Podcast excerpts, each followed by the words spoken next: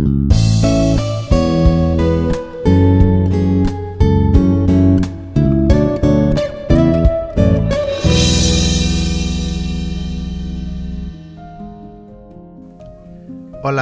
¿cómo estás? Buenos días, mi nombre es Edgar y este es el devocional de Aprendiendo Juntos. Antes que nada quiero disculparme porque el día de ayer y antier no mandé devocional. Ah, estuve un poco indispuesto, pero gracias a Dios aquí estoy nuevamente listo para compartir con ustedes la palabra de Dios. Antes de comenzar, quiero darle gracias a Dios por darnos la oportunidad de seguir vivos. Sé que esa bendición no todos la tienen, así que gracias Señor por eso, por estar aquí con nosotros, por darnos la oportunidad de seguir respirando. Te agradecemos por la buena salud que tenemos todos. Te agradecemos por el amor inmenso que nos das hacia nosotros. Y te agradecemos también por perdonarnos cada día, cada error y cada pecado que cometemos. Gracias Señor por nunca separarte de nosotros.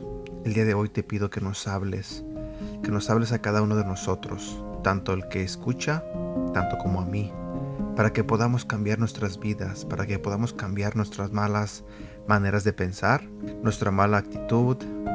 Quita de nosotros lo malo que tengamos, Señor, en nuestra mente y en nuestro corazón, y cámbialo por algo bueno. Te lo pido en el nombre de tu Hijo Jesús.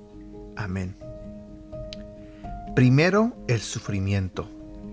Mas el Dios de toda gracia, que nos llamó a su gloria eterna en Jesucristo, después de hayáis padecido un poco de tiempo, Él mismo os perfeccione, afirme, fortalezca y establezca. Primera de Pedro 5:10. ¿Por qué tenemos que sufrir? O si Dios verdaderamente nos ama, ¿por qué todas las cosas malas nos suceden a nosotros? Escucho esas preguntas a menudo durante miles de años, personas más listas que yo han luchado con esas preguntas y aún así todavía no han descubierto las respuestas. Yo ni siquiera trato de responderlas. No obstante, hago un comentario. Si Dios solamente nos bendijera después de volvernos creyentes, si les quitara los sufrimientos, las dificultades y los problemas a los cristianos, ¿no sería una manera de sobornar a las personas a que creyeran? Esa no es la manera en la que Dios obra. El Señor quiere que vengamos a Él por amor y porque sabemos que lo necesitamos, tanto que solamente Él puede llenar esas necesidades por nosotros. La realidad es que desde el momento del nacimiento hasta que vayamos a casa a estar con Jesús, sufriremos a veces. Algunos tienen comisiones más difíciles que otros, pero el sufrimiento sigue siendo el sufrimiento. También creo que cuando las personas nos ven recurrir a Dios en nuestras dificultades y ven nuestras victorias, se convierten en testigos de ello.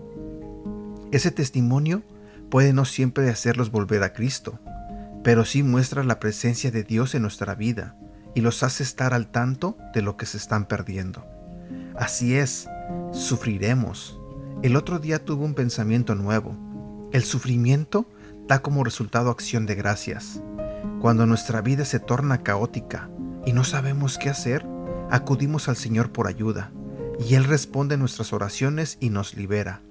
Dios nos habla y nos consuela, y el resultado es que estamos agradecidos. El tiempo entre el sufrimiento y la acción de gracias es cuando el diablo verdaderamente ataca nuestros pensamientos. Quizá comience diciéndole, si Dios realmente te amara, no tendrías que pasar por esto. Es una manera sutil de decirnos que servir a Dios es inútil, la verdad es que si somos creyentes tendremos problemas. Todos tendremos problemas, incluso si no somos creyentes.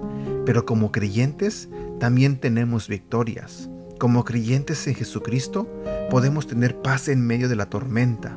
Podemos disfrutar nuestra vida durante las dificultades porque verdaderamente creemos que Dios está obrando a nuestro favor.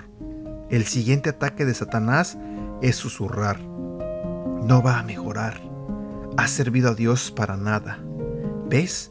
Esto es lo que pasa cuando realmente necesitas ayuda y confías en Dios. Él no se preocupa por ti.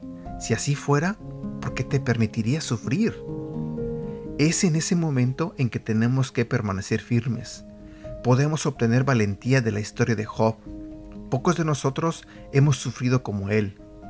Perdió a sus hijos, sus posesiones y su salud. Los que lo criticaban lo acusaron de hipocresía y de engaño. Como conocemos la manera con la que opera el diablo, nos damos cuenta de que sus supuestos amigos eran herramientas de Satanás. Estoy seguro de que ellos no se dieron cuenta de que estaban siendo usados por el diablo para desanimar a Job, pero solo porque no estaban al tanto no significa que Satanás no los haya usado. No obstante, Job, un hombre justo, se rehusó a escucharlos. Dijo, He aquí, aunque él me matare, en él esperaré. Job capítulo 13 versículo 15. Se rehusó a permitirle a Satanás que atacara su mente y lo hiciera cuestionar a Dios. No entendía lo que Dios había hecho. No hay indicación de que Job haya entendido, pero hay algo que sabemos. Dios estaba con él y nunca dudó del amor y la presencia de Dios. Esa es la actitud que queremos, esa calmada seguridad del amor de Dios que dice, aunque Él me matare, en Él esperaré. No tenemos que entender o explicar, de hecho, lo he escuchado expresado de esta manera. La obediencia es obligatoria, el entendimiento es opcional. Te lo diré nuevamente. La obediencia es obligatoria, el entendimiento es opcional. Finalmente, si sufrimos, bien podría ser un poderoso recordatorio de que estamos andando los mismos caminos que algunos de los mayores santos de Dios. Incluso en la época de Pedro sufrían. En su caso era por la persecución romana. En nuestro caso, quizás sea por personas que no nos comprenden o familiares que se vuelven en nuestra contra. No obstante, el sufrimiento puede y debería terminar en acción de gracias. Oración. Mi amo y mi Dios, perdóname por siempre querer la vida fácil. Reconozco que no quiero sufrir y no me gusta cuando las cosas no salen bien, pero te pido que me ayudes a tener una buena actitud y a confiar en que sacarás algo bueno de ello. Te pido que no dejes que me lastimen las personas o las palabras de ellas. Te pido esto en el nombre de Jesucristo. Amén.